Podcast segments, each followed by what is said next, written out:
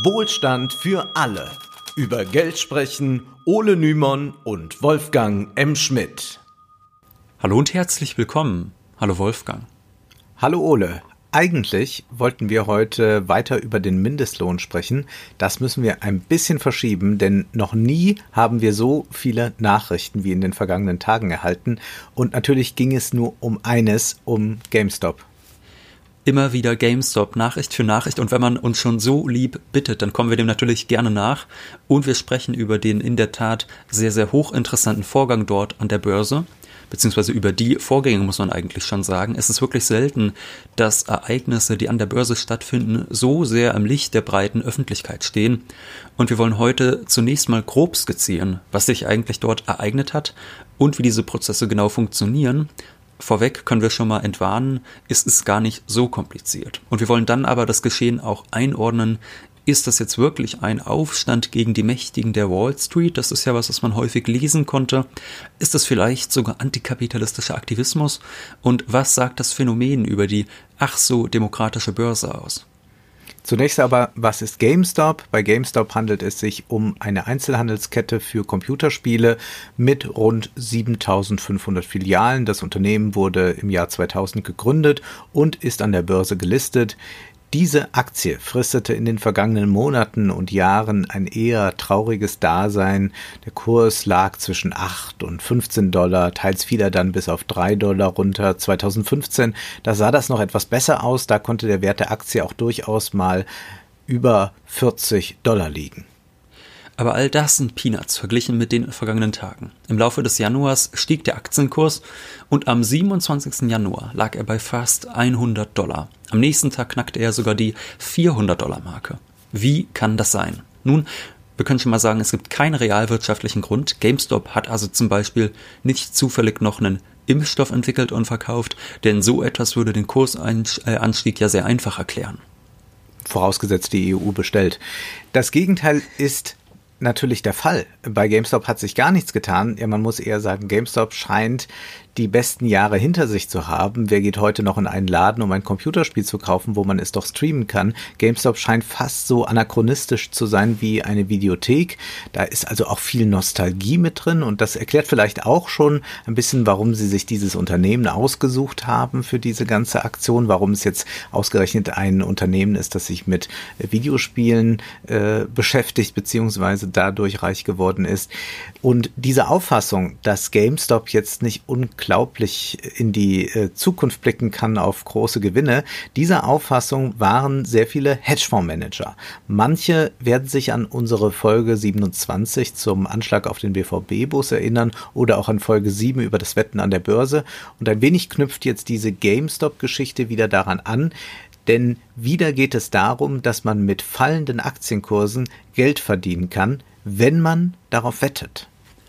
Und am Anfang dieser Geschichte steht Investor Ryan Cohn, der im August 2020 nach und nach immer mehr GameStop-Aktien gekauft hat. Er glaubte, dass das Unternehmen eine Zukunft hat, vorausgesetzt es schließt Filialen und entlässt Mitarbeiter und entwickelt digitale Verkaufsstrategien.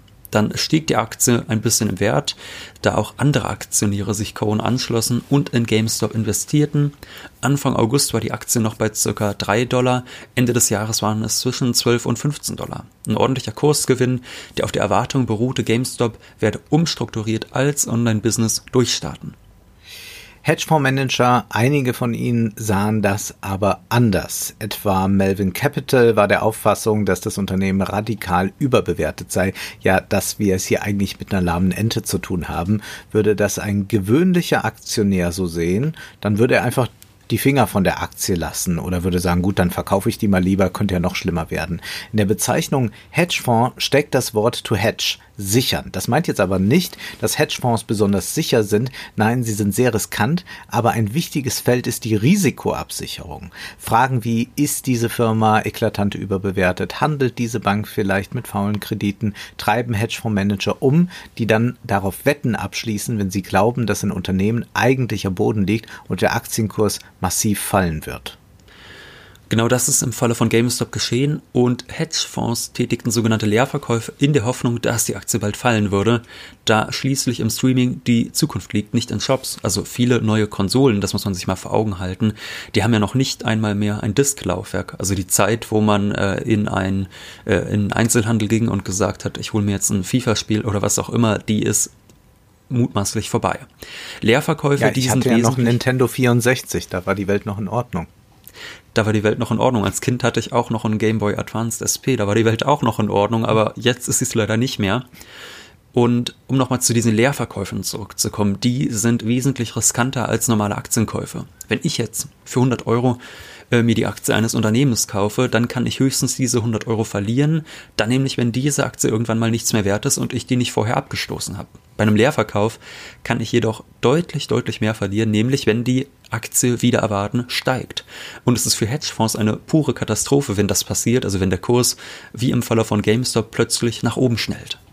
Aber wie funktioniert das jetzt mit den Leerverkäufen? Der Hedgefonds sagt sich, Unternehmen X ist überbewertet, die Aktie liegt bei 10 Dollar, doch eigentlich ist sie nicht mal die Hälfte wert. Er geht also dann fest davon aus, dass die Aktie bald fallen wird. Aber wie verdient man an sowas? Nun, indem man sich zuallererst einmal die Aktien von diesem Unternehmen leiht. Und die leiht man sich natürlich nicht bei irgendwelchen Kleinaktionären, sondern bei anderen großen Brokern, zum Beispiel bei anderen Fonds. Bei vielen Fonds ist es so, dass diese, egal ob sie aktiv oder passiv gemanagt sind, Aktien an Hedgefonds verleihen dürfen. Es ist also sehr wahrscheinlich, dass wer sein Geld in so an sich recht solide Fonds investiert hat, auch indirekt am Hedgefondswesen beteiligt ist. So, warum verleihen denn diese Fonds jetzt an die Hedgefonds die Aktien? Nun, weil sie dafür eine Miete kassieren. Der Fondsmanager und die in den Fonds investierten, die können so beide etwas gewinnen, wenn alles glatt läuft. Mit dem Ausleihen ist dann ein fester Termin verbunden. Der Hedgefonds verspricht, dass er an einem bestimmten Tag die Aktien wieder zurückgibt. Wenn die Rechnung des Hedgefonds aufgeht, geschieht dann folgendes. Man leiht sich 100.000 Aktien zu 10 Dollar und muss die Aktien in 12 Tagen zurückgeben. Man verkauft 100.000 Aktien, die einem nicht gehören, sondern die man nur geliehen hat, also weiter. Wenn die Aktie dann auf 5 Dollar gefallen ist, kauft man die Aktie wieder und gibt sie zurück. So hat man pro Aktie einen Gewinn von 5 Dollar gemacht. Das ist ja äh, eben die Differenz, die sich ergibt zwischen dem ursprünglichen Verkaufspreis und dem Schlusskaufpreis. Das heißt, man kann etwas verkaufen, das man nicht besitzt, nur geliehen hat. Und natürlich wird noch die Miete abgezogen, die dann an den ursprünglichen ja. Fonds geht. Damit eine Aktie rasch fällt, gehen Hedgefonds mit ihrer Wette an die Öffentlichkeit. Die wollen es quasi mit noch beeinflussen durch die Öffentlichkeitsarbeit. Vielleicht erinnern sich manche, dass Elon Musk immer wieder auf Twitter gegen Hedgefonds wetterte, weil die die Tesla-Aktie geschortet hatten. Ein häufiger Vorwurf lautet, Hedgefonds, die würden Aktien bewusst schlecht reden, Gerüchte in der Öffentlichkeit streuen und zu unlauteren, aber dennoch legalen Mitteln greifen, um viele Menschen davon zu überzeugen, dass eine Aktie abgestoßen werden sollte. Das heißt, wer ein Unternehmen hat, das ins Visier von Hedgefonds geraten ist, kann in den Ruin getrieben werden, auch wenn in der Realwirtschaft es eigentlich gar nicht so düster aussieht. Wir haben schon öfter betont, dass die Börse ein Spiel mit Erwartungen ist und sie ist keineswegs das Spiegelbild von realwirtschaftlichen Erfolgen. Dieses Spiel kann natürlich auch in die andere Richtung gespielt werden mit den Erwartungen, ja, wenn man auf Base spekuliert. Short-Selling ist eine andere Bezeichnung für Leerverkäufe. Wenn bekannt wird, dass eine Aktie von einem oder von mehreren Hedgefonds geschortet wird, dann führt das dazu, dass viele Aktionäre abspringen, die sagen sich dann, naja gut, bevor es jetzt mit dem Kurs richtig bergab geht, dann steige ich lieber schnell aus und verkaufe meine Anteile noch. Und dieser Effekt, der beschleunigt die Kursentwicklung nach unten und das wiederum kommt dann dem Hedgefonds zugute. Im Falle von GameStop musste der Hedgefonds Melvin Capital über die US-Börsenaufsicht SEC, United States Securities and Exchange Commission, melden, dass er Leerverkäufe getätigt hat. Es gibt genaue Regeln, ab wann ein Hedgefonds solche Geschäfte offenlegen muss und wie gesagt, es gibt ja auch ein Interesse daran, das zu tun. Man kann also überprüfen, welche Aktien geschortet werden. In Deutschland muss so etwas gemeldet werden, wenn ein Hedgefonds mehr als 0,5 Prozent aller ausstehenden Aktien eines Unternehmens leer verkauft. Man kann dies dann unter www.bundesanzeiger.de finden und Hedgefonds sind durchaus, wir haben das betont, daran interessiert, dass das auch publik wird, denn sie wollen ja, dass äh, das Ganze so ein bisschen ins Rutschen gerät. Sie wollen, dass es äh, publik wird, aber normalerweise sind das ja Informationen, die interessieren eher Insider. Normalerweise erreicht es nicht die Massen, wohingegen wir jetzt ja gerade tagtäglich in den Medien davon hören. Mhm. Diesmal ist es komplett anders gekommen. In einem Reddit-Forum, Wall Street Bets, dort informierten sich die User über den Vorgang und taten sich dann zusammen, um den Hedgefondsmanagern einen Strich durch die Rechnungen zu machen. Einige einflussreiche User mit vielen Followern, die forderten dazu auf, jeder solle möglichst viele Aktien von GameStop kaufen, damit die Hedgefondsmanager ihre Wette verlieren. Diese Aktion, die sorgte nicht nur dafür, dass der Kurs nicht fällt, ganz im Gegenteil, es ging rasant nach oben, viel höher, als es bei der GameStop-Aktie jemals zuvor der Fall gewesen war. Jetzt ist das mit den Leerverkäufen aber keine gewöhnliche Wette. Wenn ich sage, Ole, lass uns mal 10 Euro wetten, dass äh, unser Wirtschaftsminister Peter Altmaier in der nächsten Talkshow noch einmal die Segnungen der sozialen Marktwirtschaft preisen wird, dann ähm, sage ich, das ist so und du sagst, das ist nicht so und dann kann man davon ausgehen, dass du verlierst, aber du verlierst dann maximal 10 Euro, mehr kann nicht passieren. Doch wenn das Short-Selling nicht aufgeht, kann das einen Hedgefonds in den Ruin treiben. 3,75 Milliarden Dollar Verlust soll Melvin Capital im Januar gemacht haben und man fragt sich, wie ist das möglich? Die Antwort lautet Short Squeeze auch ein Begriff, den viele bis vor ein paar Tagen wahrscheinlich noch nie gehört haben und der jetzt überall in aller Munde ist. Der Hedgefonds rechnet mit fallenden Kursen und glaubt, ja, ist ja kein Problem, ähm, die geliehenen Aktien, die man dann weiterverkauft hat, am Ende billig zurückzukaufen.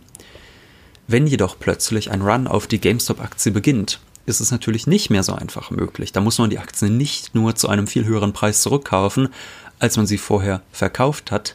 Es herrscht auch eine hohe Knappheit, da ja plötzlich alle in GameStop investieren wollen und mehr Aktien vom Hedgefonds geliehen worden sind, als dann gerade de facto noch auf dem Markt zu kaufen sind. In dem besagten Reddit-Forum tummelten sich zuletzt sieben Millionen User und das war nicht allein auf Amerika beschränkt. Plötzlich äh, sprang der Hype auch auf andere Länder wie Deutschland oder Japan über. Also ich kenne auch eine Bekannte, die da aus Spaß einfach mitgemacht mhm. hat und die gesagt hat, ja gut, wenn das Geld am Ende weg ist, ist egal, das findet sie jetzt einfach so ganz lustig, da mitzumachen. Stefan Bei, Schulz hatte im Fernsehpodcast auch jemanden eingeladen, äh, der auch zwei GameStop-Aktien jetzt mal gekauft hat und erzählt ein bisschen, wie er auf die Idee gekommen ist. War ganz interessant. Ja. Bei, bei Short Squeeze, da müssen sich die Hedgefonds dann nachträglich mit Aktien eindecken, die allerdings knapp sind. Melvin Capital zum Beispiel ließ sich über seinen Eigentümer Citadel 2,75 Milliarden Dollar. Und Citadel ist wiederum ein Hedgefonds und den Namen, den sollten wir uns nochmal für später merken. Citadel. Beim Short Squeeze steigt der Aktienkurs in astronomische Höhen. Das hat es immer wieder gegeben, zum Beispiel 2008 mit der VW-Aktie oder eben gerade jetzt mit GameStop. Um nach dem Verkauf der geliehenen Aktie die Position wieder glattzustellen, mussten die Hedgefonds nun, um termingerecht zu bleiben, völlig überteuerte Aktien zurückkaufen. Plötzlich kostet dann eine Aktie nicht 10 Dollar, wie zu dem Zeitpunkt, als man sie sich geliehen hat, sondern 200 Dollar. Der Verlust beträgt dann 190 Dollar pro Aktie und je mehr Hedgefonds ihre Positionen glattstellen müssen, desto größer wird die Nachfrage und desto knapper das Angebot. Man äh, kann sich das gut vorstellen. Theoretisch können Aktien so in unermessliche Höhen steigen und das ist auch das Ziel der Reddit-User. Sie würden den GameStop-Kurs gern über die 1000 Dollar Marke bringen also wenn man das schaffen würde, dann könnte man wahrscheinlich schon davon ausgehen, dass es einen wirklichen Ruin bedeutet für so einen Hedgefonds. Ja, also eine Aktie für 10 ja. kaufen und dann für 1000 zurückkaufen müssen. Das Einige sind ja schlecht. dann auch jetzt ausgestiegen, weil sie dachten, okay, äh, lieber einen Riesenverlust als wirklich äh, den ja. Totalbankrott. Ja. Der Gewinner ist dabei zunächst einmal der Aktionär, also gerade wer frühzeitig GameStop-Aktien gekauft hat, der konnte das investierte Geld schnell vervielfachen. Achtung, nur kurz zur Erinnerung, wir geben hier auf gar keinen Fall Anlagetipps, sondern wir beschreiben lediglich das, was passiert ist und wir stellen Vermutungen an, wie es weitergeht. Folgendes Problem könnte sich jetzt mit dem Short Squeeze für die Reddit-Aktionäre ergeben. Irgendwann muss man ja die günstig gekauften Aktien wieder verkaufen, wenn man nicht zusehen will, wie die Aktie wieder sinkt und man am Ende noch Verlust macht. Aber das wollen dann vielleicht auch viele gleichzeitig. Mhm. Und klar ist, wer früh eingestiegen ist, ist gegenüber denen im Vorteil, die recht spät auf die Aktie gesetzt haben. Man kann davon ausgehen, dass viele, die auf Reddit den Stein ins Rollen gebracht haben, sich frühzeitig Anteile gesichert haben. Sie haben dann von dem von ihnen heraufbeschworenen Kursanstieg enorm profitiert. Und das ist auch ein heikles Spiel. Wenn man sich der Kursmanipulation schuldig macht, dann wird das sehr teuer und sicherlich gibt es da jetzt ganz, ganz große Verfahren und da wird wahrscheinlich auch noch einiges ans Tageslicht kommen.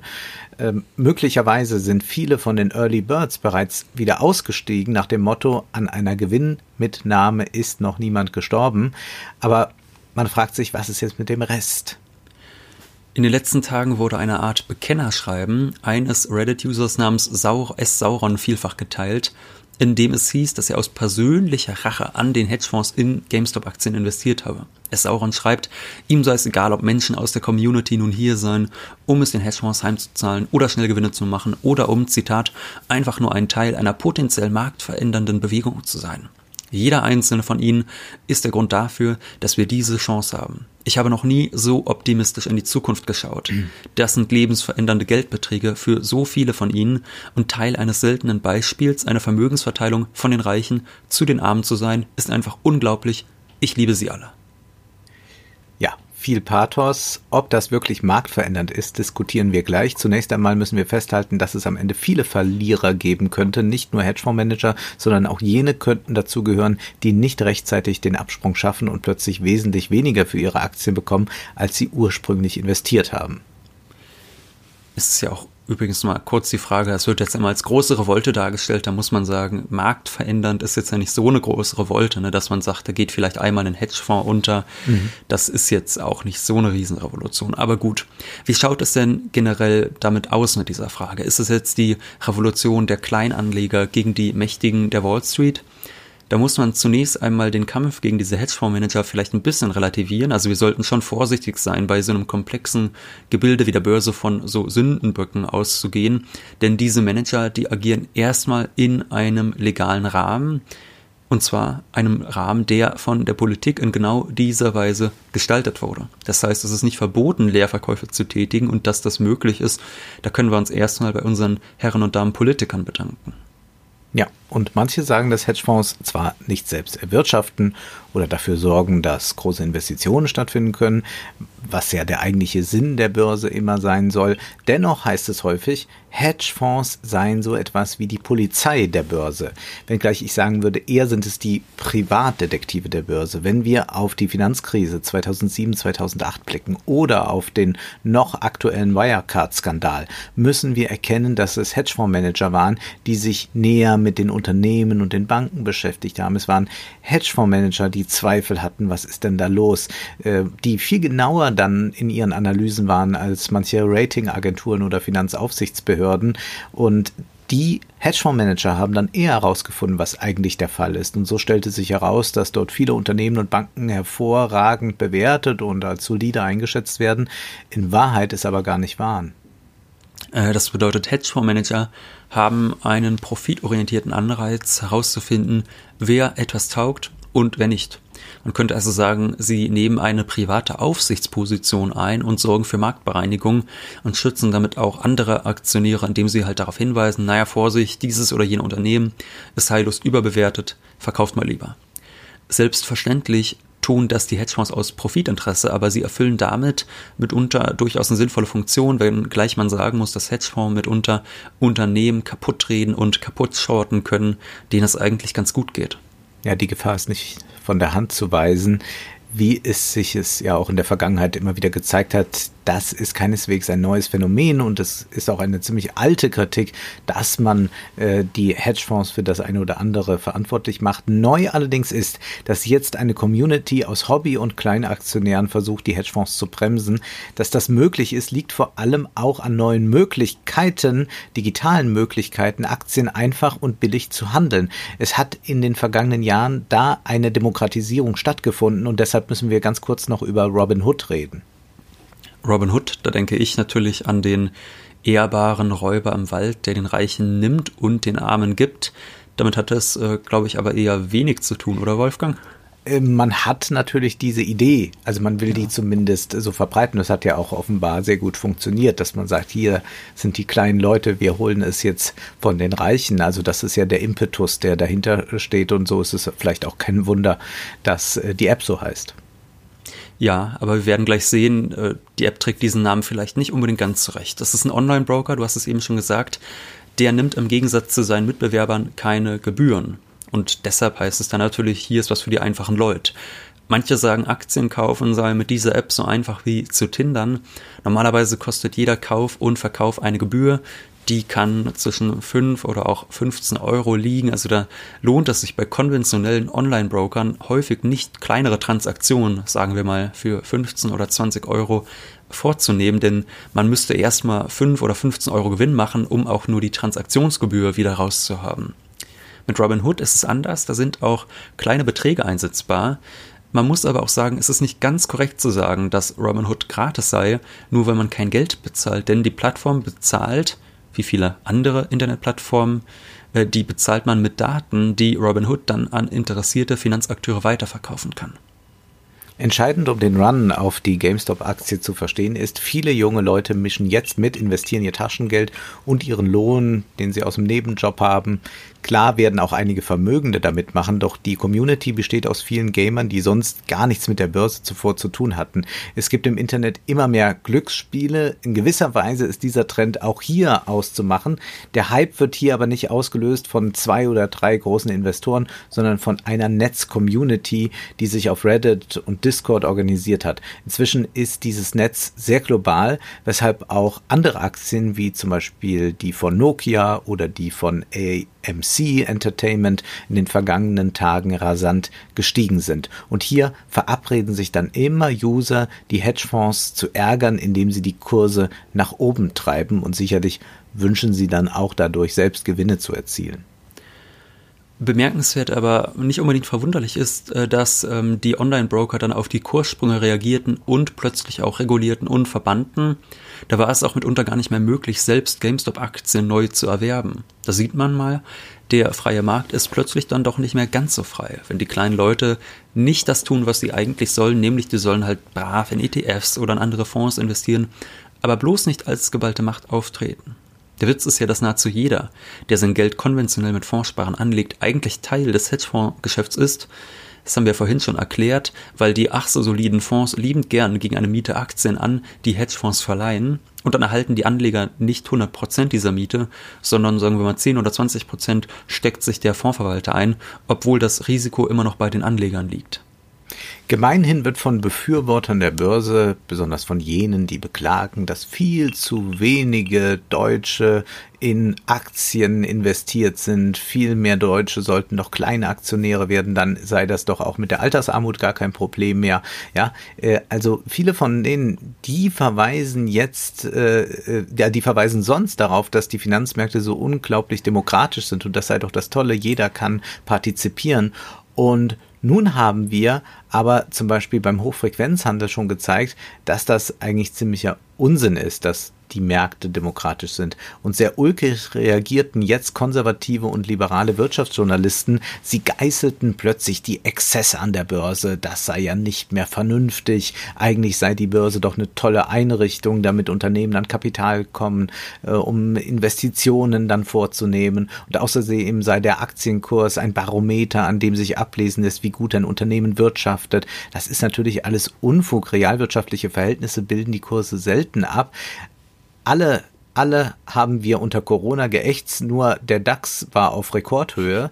Oder nehmen wir Tesla, wenn man von der Börsenbewertung dieses Unternehmens ausgeht, dann müsste man eigentlich so über die Straße gehen und überall nur noch Teslas sehen. Ich muss es wirklich noch mal in Erinnerung rufen, diese Szene. Also meine Lieblingsszene aus vier Jahren Donald Trump ist, glaube ich, definitiv die Szene, wo er vor die Presse gegangen ist, nicht mal eine nicht mal eine Minute gesprochen hat, einfach nur gesagt hat, toll, so gut ging es der Börse noch nie und wieder rausgegangen ist mitten in der Corona-Pandemie. Ja. Das war, glaube ich, im letzten November oder so. Das war ja. wirklich ganz herrlich. Und du hast völlig recht. Also bei, bei, bei Tesla, da hat man schon manchmal den Eindruck, dass Elon mittlerweile äh, den Mars kolonisiert haben müsste, äh, so gut wie es da den Aktien geht. Denken wir zum Beispiel aber auch mal an Startups, die häufig tief in den roten Zahlen stecken, aber die bereits mit einer Milliarde Dollar bewertet werden. Dagegen wirkt dieser Kursanstieg von GameStop noch relativ moderat. Das hm. missgönnt man jetzt aber diesen tausenden Hobby-Tradern und Gamern, da sie nicht zum Club dazugehören. Wenn Leute von der Wall Street so handeln, dann können sie morgen auch mal schön den Präsidenten beraten, aber die Schmuddelkinder, die sollen doch bitte draußen bleiben. Übel nimmt man der Reddit-Community auch, dass sie einmal ganz transparent macht, wie irre die Geschäfte an der Börse sind. Ja, das Tolle an dieser Aktion ist, dass sie der Wall Street den Spiegel vorhält, denn sie schlägt die Mächtigen mit den eigenen Waffen. Doch dann wurde von konservativer und liberaler Seite argumentiert, die Community-Aktionäre würden die Pensionen vieler Bürger aufs Spiel setzen, da doch die Rentenfonds auch Aktien an Hedgefonds verleihen. Ja, das ist schon amüsant, denn es zwingt ja niemand dazu, äh, Fondsverwalter dazu, Geschäfte mit Hedgefonds zu machen. Es könnte ja eigentlich eher mal ein Moment sein, wo man innehält und sich fragt, ist es überhaupt sinnvoll, die Altersvorsorge so zu privatisieren? Aber das ist natürlich nicht die Frage, die gestellt wird. Man kann ja auch davon ausgehen, dass die meisten Kleinanleger gar nicht wissen, dass sie indirekt in diese Geschäfte involviert sind. Wir haben aber allerdings eben gesagt, dass Hedgefonds als so eine Art äh, private Finanzaufsichtsbehörde manchmal doch eine wichtige Marktfunktion erfüllen, gerade dort, wo die offiziellen Behörden versagen. Ja, das mag zwar sein, aber dies wäre ja zu ändern, indem man die Börse besser und effektiver reguliert und mehr Transparenz zulässt. Man könnte die Börse auch tatsächlich mehr demokratisieren, wenn man denn will. Du hast die Hedgefonds eben als Privatdetektive der Börse bezeichnet. Aber man muss ja immer im Hinterkopf behalten, die Detektive, die braucht man dort, wo Polizei und Gesetz versagt haben. Und indem der Staat sich immer mehr aus den Finanzmärkten zurückgezogen hat, ganz im Sinne so einer vulgären Laissez-faire-Ideologie, genau dadurch wurden die Hedgefonds ja erst groß. Und klar ist, dass diese jetzt ihre Macht ausspielen. Zum Beispiel ist es doch recht eigenartig, dass plötzlich die GameStop-Aktie über Robinhood und auch über einige andere Plattformen nicht mehr kaufbar, sondern nur noch verkaufbar ist. Das hilft den Hedgefonds natürlich. Nun, Melvin Capital hat sich ja Geld bei Citadel geliehen. Nun, Citadel ist der größte Kunde von Robinhood. Ist irgendwie komisch, ne? Verrückte Welt. Man muss wirklich sagen, es lebe die Demokratie der Märkte. Die Frage ist nun noch einmal, wie sollen wir das einschätzen mit diesem GameStop-Aufstand? Ist es eine Rebellion, die schnell verpufft? Du hast ja in der letzten Filmanalyse am Wochenende einen Vergleich mit VW Vendetta herangezogen. Ist es vielleicht sogar eine Revolution? Oder muss man auch sagen, vielleicht das genaue Gegenteil. Denn feststeht, es sind jetzt nicht alles antikapitalistische Aktivisten beteiligt an dieser Aktion, sind ebenso Libertäre, auch Elon Musk zum Beispiel, der unterstützt die Community in ihrem Ansinnen, weil er die Hedgefonds so sehr hasst. Und einer der großen Profiteure war der Vermögensverwalter BlackRock, der viele GameStop-Aktien besaß und Milliardengewinne einfahren konnte. Zunächst einmal ist zu sagen, dass die Börsen wie Siegfried im Drachenblut gebadet haben. Sie sind kaum angreifbar. Und das ist natürlich die Entwicklung eines langen politischen Prozesses. Und Sie wären angreifbar natürlich von einer mächtigen Politik, die einen anderen Rahmen setzen will. Sonst aber ist es sehr, sehr schwierig. Kleinaktionäre sind in der Regel den Mächtigen der Wall Street ausgeliefert. Siegfried hat aber bekanntlich eine Schwachstelle. Beim Bad im Drachenblut lag ein Lindenblatt zwischen seinen Schulterblättern. Dort ist er verwundbar wenn wir das jetzt mal übertragen, an der Börse sind die Hedgefonds dieses Lindenblatt. Und das aus zwei Gründen. Erstens, das Risiko ist theoretisch, wir haben das eben ein bisschen erklärt, unendlich hoch, wenn die Aktie entgegen der Wette immer weiter nach oben schnellt. Das kann Hedgefonds ruinieren und das kann dann für große Turbulenzen an den Märkten überhaupt sorgen. Wenn ein Hedgefonds pleite geht, dann kann er seine Kredite bei Banken nicht zurückzahlen. Diese kommen dann auch wiederum bei anderen Banken, bei denen sie Kredite genommen haben, in Verzug und der Schneeball kommt ins Rollen und wird zur Lawine. Zweitens, was Nokia, AMC und GameStop eint, ist, dass es vergleichsweise kleine Unternehmen sind mit keiner besonders hohen Marktkapitalisierung. Es sind natürlich schon große Unternehmen, äh, aber im Vergleich zu Apple zum Beispiel doch deutlich geringer einzuschätzen. Also mit dem Begriff Marktkapitalisierung, da bezeichnet man den rechnerischen Gesamtwert der in Umlauf befindlichen Aktien eines Unternehmens und die Marktkapitalisierung bei Nokia zum Beispiel, die beträgt 22 Milliarden Dollar. Da kann man erstmal sagen, oh, ist aber eine Menge Geld. Aber jetzt mal nur zum Vergleich, also bei Apple sprechen wir von über zwei Billionen Dollar. Wenn jetzt hunderttausende Reddit-User eine Nokia-Aktie kaufen, dann hat das erhebliche Auswirkungen auf den Kurs. Bei Apple hingegen würde sich das vielleicht kaum bemerkbar machen. Hedgefonds konzentrieren sich dann oft auch auf solch kleinere Unternehmen. Dadurch können sie aber natürlich leichter von solchen Community-Tradern angegriffen werden. Deshalb sollte man vorsichtig sein, angesichts des GameStop-Aufstandes gleich von einer demokratischen Revolution zu sprechen, denn sonst ignoriert man die enorme Konzentration des Kapitals und damit auch die Konzentration der Macht. Wir wissen ja von Studien wie der von Thomas Piketty, wie ungleich das Vermögen weltweit verteilt ist. Selbst wenn jetzt bei Reddit Kleinanleger ihre Ersparnisse bündeln für eine konzertierte Aktion, ist das kaum mehr als ein Tropfen auf den heißen Stein angesichts der großen Kapitalmengen des reichsten Prozents der Menschheit.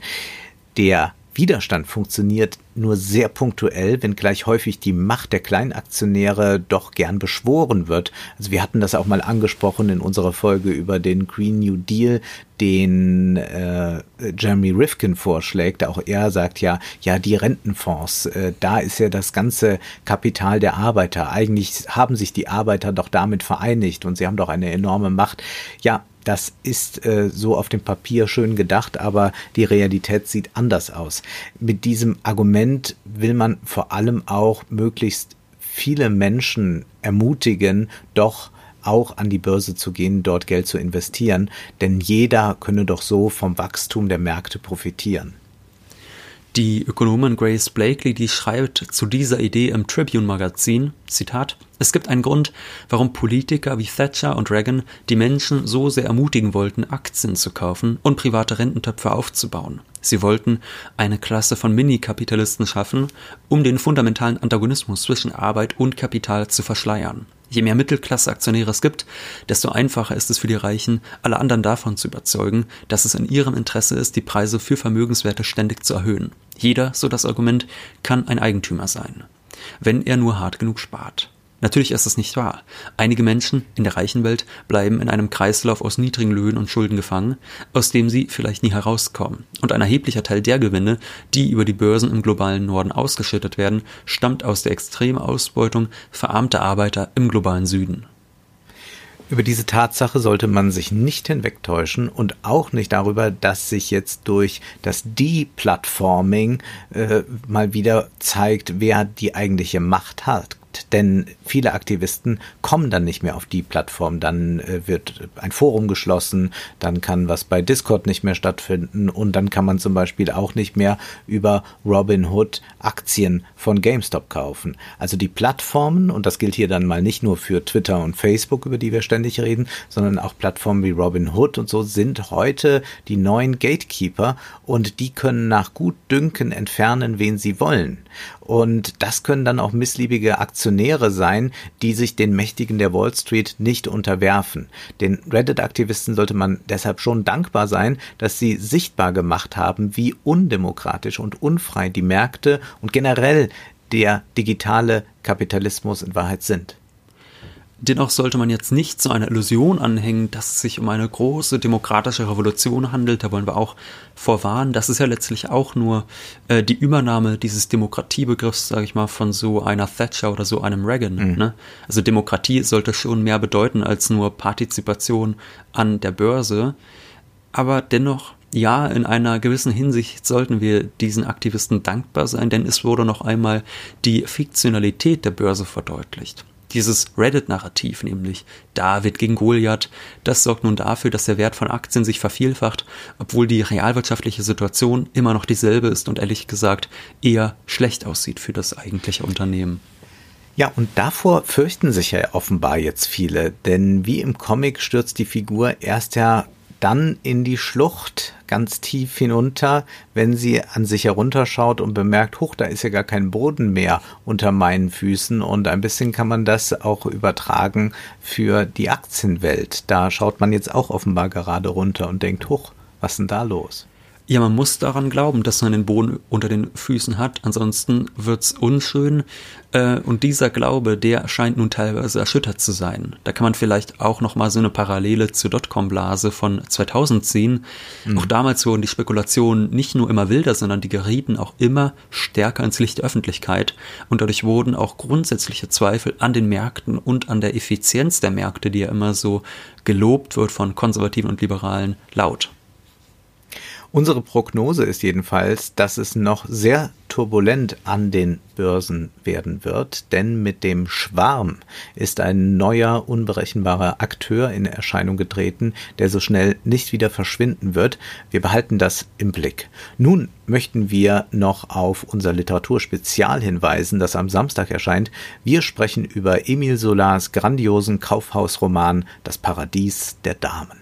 Also noch drei Tage, um diese 550 wirklich fantastischen Seiten, das können wir schon mal sagen, nachzuholen.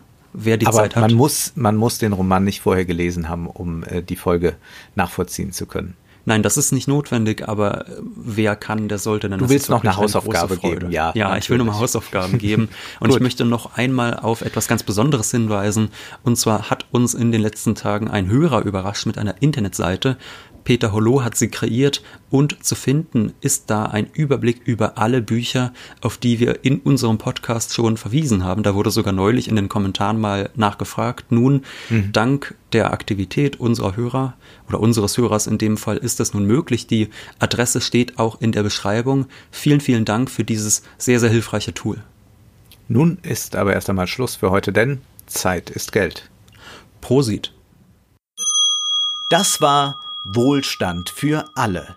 Ihr könnt uns finanziell unterstützen über paypal.me-ole und Wolfgang oder über die in der Beschreibung angegebene Bankverbindung.